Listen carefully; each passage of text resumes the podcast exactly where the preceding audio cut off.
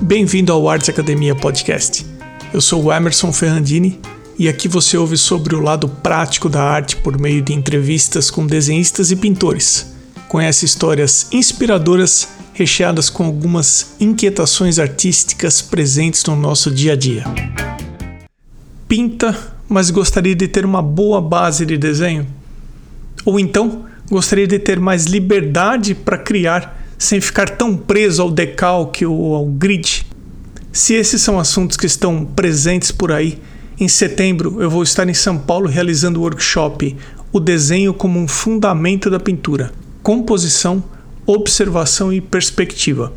Vai ser uma oficina presencial com várias atividades práticas e que vai acontecer em um sábado para no máximo oito pessoas. As vagas são limitadas e todas as informações você pode conferir em arteacademia.com.br. Aproveite essa oportunidade e vamos desenhar juntos. Participe!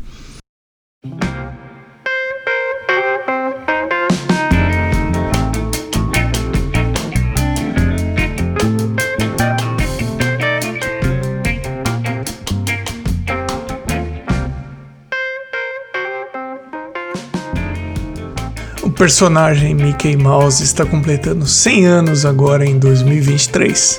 Inclusive a imagem daquele primeiro Mickey vai cair em domínio público. Sabe aquele Mickey desenhado pelo Walt Disney, o primeiro com braços e pernas bem fininhos? Pois é.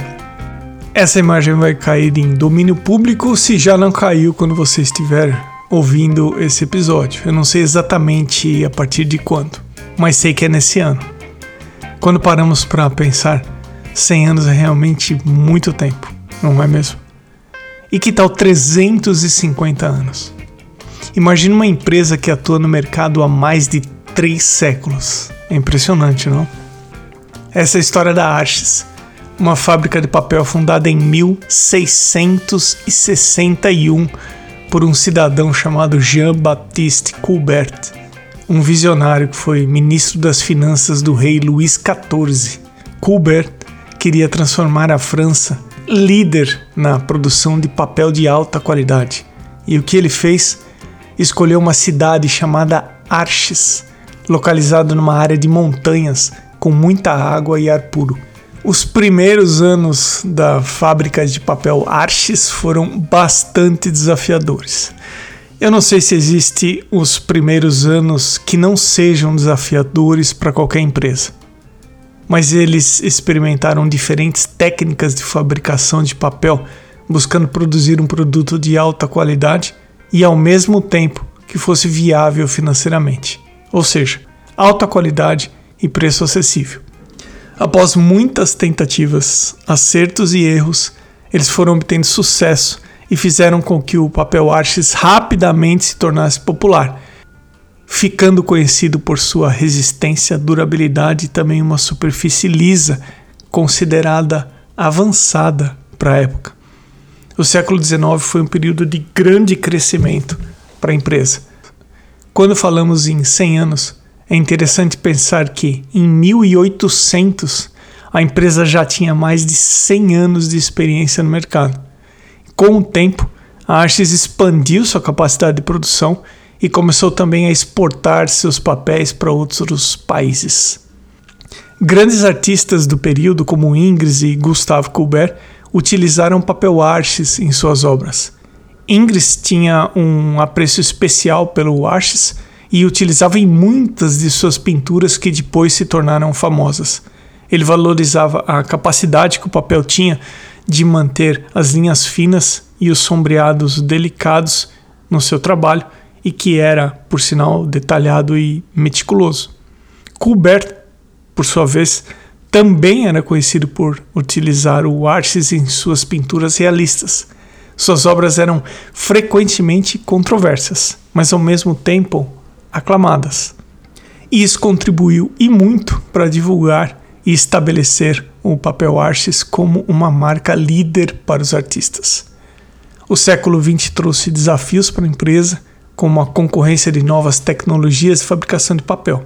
No entanto, a Arches adaptou-se às mudanças do mercado e o seu papel continuou sendo uma escolha popular entre os artistas. No início do século XX, a fábrica começou a utilizar a técnica de moldagem em cilindro, que permitia a fabricação do papel mais liso e uniforme. Essa inovação ajudou muito a empresa a se manter competitiva no mercado. No século XXI, a Arches continuou crescendo, investindo em novas tecnologias e também ampliou sua linha de produtos. O papel Arches é utilizado por diversas empresas, por artistas, designers, arquitetos e engenheiros. Além disso, a fábrica tem se concentrado na sustentabilidade, implementando medidas para reduzir o impacto ambiental, como o uso de papel reciclado e também conservação e manutenção da água. Entre os principais concorrentes estão Fabriano, a Honeymill e a Canson, empresas que também têm uma longa história no mercado. Eu acho super interessante saber que existe uma empresa atuando desde 1661, que possui mais de 350 anos de experiência, fazendo o que muitos acreditam ser o maior produto que foi inventado até hoje, que é o papel. No final, a escolha do melhor papel depende das necessidades e preferências individuais de cada pessoa, de cada artista. Mas quando eu pergunto sobre materiais artísticos aqui no podcast durante as entrevistas, frequentemente ouço falar sobre Arches. Isso foi o que me motivou a pesquisar um pouco mais sobre a empresa e compartilhar esse pouco mais da história aqui nesse episódio. A seguir, as pessoas que valorizam a arte na forma de apoio a esse podcast. Com o arroba na frente, Ana Somaglia, Arte Gravura, Amanda underline Novas underline Arts, Baia Inc. underline, Cacilda Vitória, Cibele Monteiro.art, Elane underline art underline drawings, desenho.designio, Flávio Espúrio Atelier, Elocouto Arte, Ilustrartes Desenho e Criação, Irmigar Underline Desenha, Ivana Pellegrini Atelier, Gianni Moro Atelier, Camaia.art, Lorena Atelier, Marcia Underline em Underline Art, Mário Sérgio Freitas, msouto.art, Osvaldo Underline Soares Underline Art, Sérgio Underline Fuentes Underline Ilustra, Vinícius Mendes e eu agradeço também aos apoiadores anônimos. E até o próximo episódio do Arte Academia Podcast.